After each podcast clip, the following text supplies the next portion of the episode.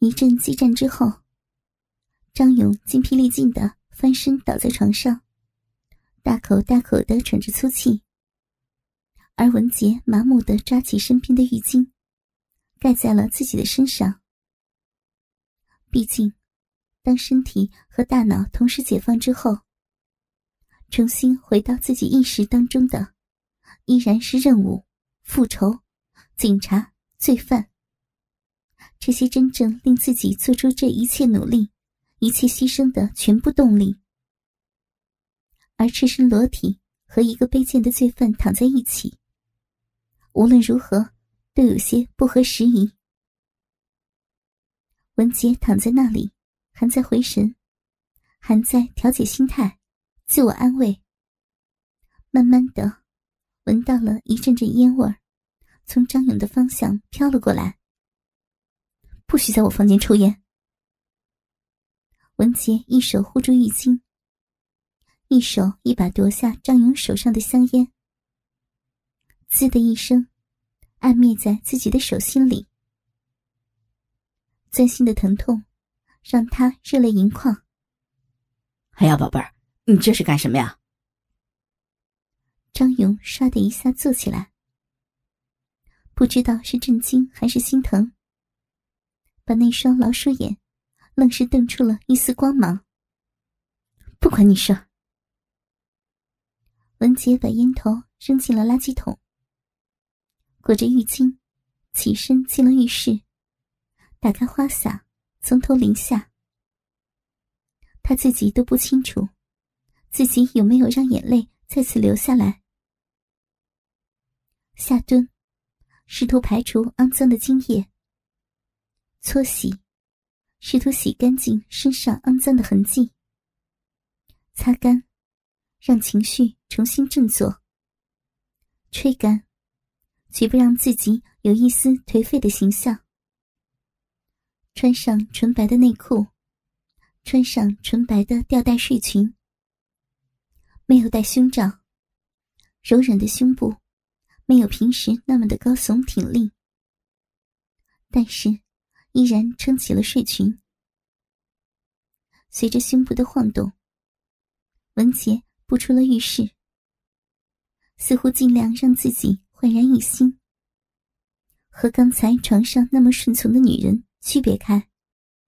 饿了，文杰走到桌边，轻轻坐下，打开了张勇带回来的面条，低头稀里呼噜的吃了起来。真的是太饿了。一天紧张的情绪，一天疯狂的经历，紧绷的神经，让自己真的好累，好累。而张勇看着狼吞虎咽的文杰，暗暗明白，他这时候已经完全放松了自己，而刚才是身体上的屈服，如今吃起了自己带回来的食物。这应该就是精神上的屈服吧。吃饱了，文杰再次回到床上，仿佛没有看到边上躺着的张勇一般，靠在床上打开了电视，依然漫无目的的换着台。不能抽烟，张勇十分的难受。再加上平时和小野猫之流完事之后。对方都会依然殷勤的给他点烟，给他按摩。而如今，身边坐着一个一言不发的美女，场面甚是有些尴尬。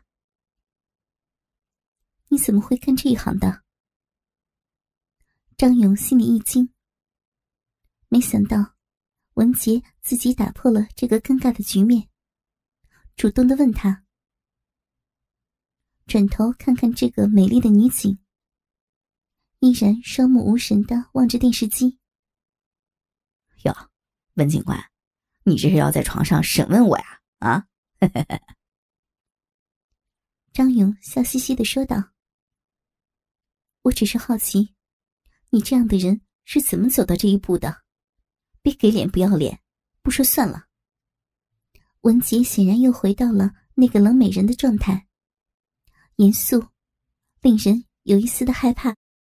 张勇默默的转过头，看着正在乱跳的电视机，沉默了一会儿，悠悠的说道：“小时候，我们家在山沟里，很穷，我父母啊都死得很早，我七八岁就成了孤儿。我还有一个弟弟，我们经常受同学和周围人的欺负，尤其是我弟弟，经常被比他大的孩子捉弄。每次为了救他。”我都和比自己大很多的孩子打架，头破血流的事情不知道有多少次。后来我也不上学了，把弟弟送到了二叔家。十几岁去了城里当童工，自己不舍得吃，不舍得穿，挣钱全寄给我二叔，当做我弟弟的生活费。我是山里来的，到了城里，处处被人看不起啊。处处受人欺负。直到我在迪厅里认识了一帮人，卖摇头丸，我就跟着他们混了。因为我很能打，很被老大看得起，所以就越混越高。不过，那也是有代价的，光腿就被人打断过两次。说着说着，张勇又点起了一根烟。这次，文杰没有阻止他，而是默默的转过了头，看着他，眼神似乎露出了一丝灵敏。就这样，我慢慢的就混上了黑道。有一年，我回老家，发现我弟弟根本就不在我二叔家。后来我才知道，我二婶经常打我弟弟，不让他吃饱饭。他离家出走很多次了，但是因为还小，没走多远就被找回去了。直到十一岁那年，走了就再也没回去。而我他妈的还给他们家寄了好几年的钱。那天，我把我二叔打成了瘸子，二婶跪下来求我，我才放过他们。张勇吸了一口烟，眼圈有些泛红了。再后来，我跟的老大死了。偶然机会认识了周雄，我就跟着他混，开始贩毒，钱也挣得越多，伤也越来越多。我这辈子啊，就两个愿望：一呢，就是找回我弟弟，让他过好日子；二，挣足够的钱，让那些当初看不起我、欺负我的人看看，让他们嫉妒。让他们害怕。张勇又吸了一口烟，转头看着文杰的眼睛。有时候，我真恨不得带你给他们看看。他们当初笑我矮，笑我丑，笑我穷，给他们看看，我有这么漂亮的女朋友，还是个警察，那么好的工作。可是我不能，而且我知道，你也不是我的。张勇说着，把头又转向了电视机，一口一口的抽着烟，默不作声。文杰看着张勇，也不知道心里哪来的一股酸楚，轻轻的将头靠在了张勇的身上，将一只纤手放在了张勇那乌黑粗糙的手上。你答应我，好好的帮我完成任务。我答应你，一定用我一切的办法帮你找回弟弟。自从这次卧底任务开始，文杰的心从没有如此平静和安慰过。如果自己能感化张勇，让他立功，然后接受法律改造，重新做人的话，自己所做的身体上的牺牲，也许是值得的。张勇低下头，看了一眼靠在自己肩膀上的美女女警，一种说不出的感觉从心里泛起。毕竟，自己从小混社会、打架、贩毒、招妓，根本就没有感受过爱情是什么样的。虽然明白，自己和这个美丽的女警根本没有什么爱情，他只是在可怜自己。但是他毕竟也是人，在这样的气氛下，心里难免也会升起一丝美好。但是再往下看，那条白色睡裙下，那对鼓鼓的美乳，又进入了他的视线。张勇扔掉手里的烟，伸手抬起文杰的下巴，看了一眼那明亮的双眼，不禁又咽了一口口水。宝贝儿，我太喜欢你了，我还想要你，我们再来一次好不好？张勇的这个极其温柔的声音，让文杰非常的不习惯，也非常诧异。他现在究竟是什么心态？他的想法变了吗？今天已经有了一次口交和一个性交，这才不到半个小时，他又要我给还是不给呀？换做以前。文杰可能言辞拒绝，将他赶出家门。而现在，经过了刚才的对话，真的琢磨不透现在的情况。文杰低下了头，一时无语。而张勇以为他是在点头，直接伸头亲吻起了文杰的朱唇，手也同时隔着睡衣。抚摸起了那对高耸柔软的美乳，文杰都来不及考虑，反而习惯性的接受了张勇的嘴唇和舌头，让他们进入了自己的口腔。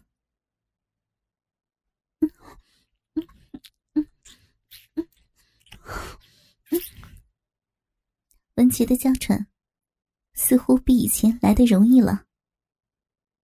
难道真的完全接受了他？他自己也不知道。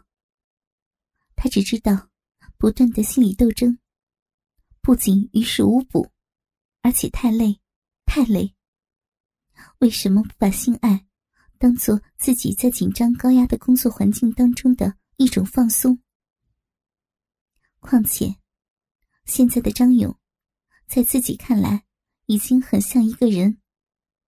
已经不那么令他作呕、厌恶了。虽然他不是小魏那么的让自己深深爱着的男人，但也似乎并不是那个恶心狡猾的毒贩了。文杰这次没有去搂他，一来是累了，二来自己觉得也不应该过分跨越他的底线，但是。双乳就任由他去抚摸、去揉搓吧。何况，张勇的手法确实令自己也有那么一丝的快感。毕竟这是今天的第三次了。三十多岁的张勇，也不是精力充沛的小伙子。将近十分钟的激吻和抚摸，感觉鸡巴依旧疲劳的待在一边。又不甘心那么美丽性感的女警躺在自己的身边，而不去再次享受她完美的身体。张勇抓住文杰的手，将他放到了鸡巴上。文杰心领神会，和刚才那次一样，抚摸着他，套弄着他，热吻也在继续着，抚摸搓揉也继续着。又两三分钟过去了。文杰毕竟不是那些性经验丰富的女人，在他的抚摸下，张勇的鸡巴依然萎靡不振，半途而废，向来不是文杰的性格。张勇刚想说什么，只见文杰一下子离开了他的口腔，站起身，当着张勇的面。双手撩起那条洁白的睡裙，从里面轻轻的将内裤褪下，扔到了床边。紧接着，后退一步，跪倒在张勇的腰部，用手扶起那根萎靡的鸡巴，直接含进了嘴里。那种熟悉的柔软、嫩滑的感觉从下身传来，张勇不禁舒服的闭上了眼睛。文杰熟练的舔舐，搅动着张勇的龟头，慢慢的套弄，轻轻的咬一口，舌头一圈圈的围绕着那颗龟头的深沟。张勇的鸡巴终于慢慢的有些起色了。毒贩的余光瞟到了床沿上那条白色的内裤。张勇猛地睁开眼睛，一把抓过来，拿到口鼻处拼命的闻了起来，就像缉毒犬在搜查一般。香味盖过了阴部的那种气味。张勇是内行，分辨得清清楚楚。下身的鸡巴。在女警的口里，温暖的翻江倒海。脸上那条当初梦寐以求的美女内裤，两个事物的同时作用下，鸡巴一下子醒了过来，高高的挺立，鼓鼓的膨胀在文杰的嘴里。赶紧，一会儿又软了。张勇说着，丢掉手里的内裤，伸手扶着文杰躺下。掀起那条白色睡裙，看了一眼那翻起的裙摆下平坦的小腹，稀疏的鼻毛。张勇双手扶起文杰那双洁白修长的美腿，架到了自己的肩膀上，扶着已经肿胀的鸡巴，对准文杰那又已经湿漉漉的逼口，直接一个挺身插入。文杰似乎每次被插入时，都会被这个突如其来的酸胀感惊到。更何况，双腿高高的架在张勇的肩膀上，令自己的小臂更加抬起，插得更加的深入。嗯嗯嗯啊嗯啊嗯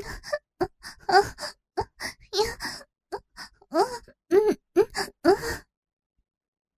撒娇一般的呻吟，又充斥着整个房间。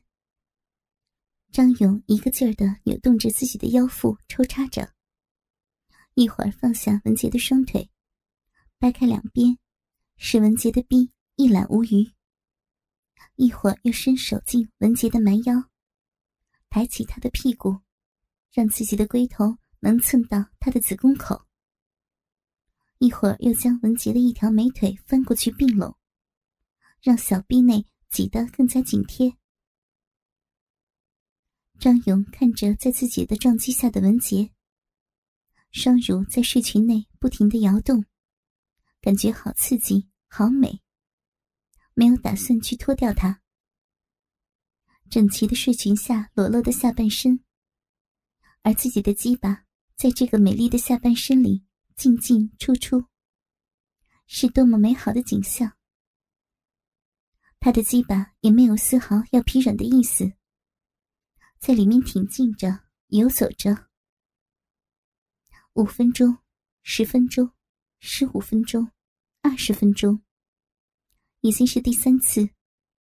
射精似乎会晚很多。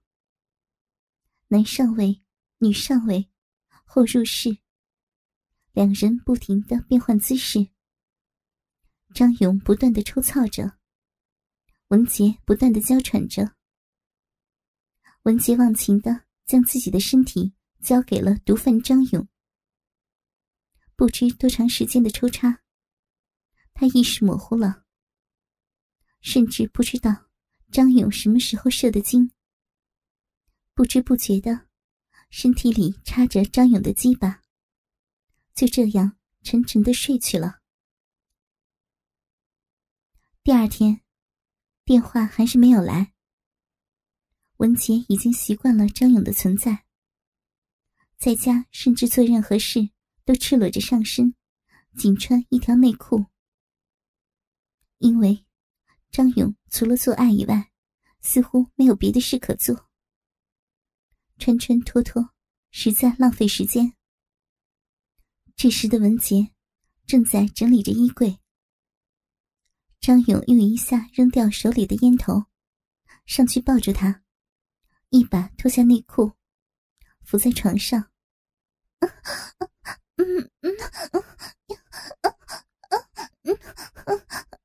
嗯 嗯娇喘声瞬间又充斥了房间。一次，两次，三次，口交，操逼，昏睡。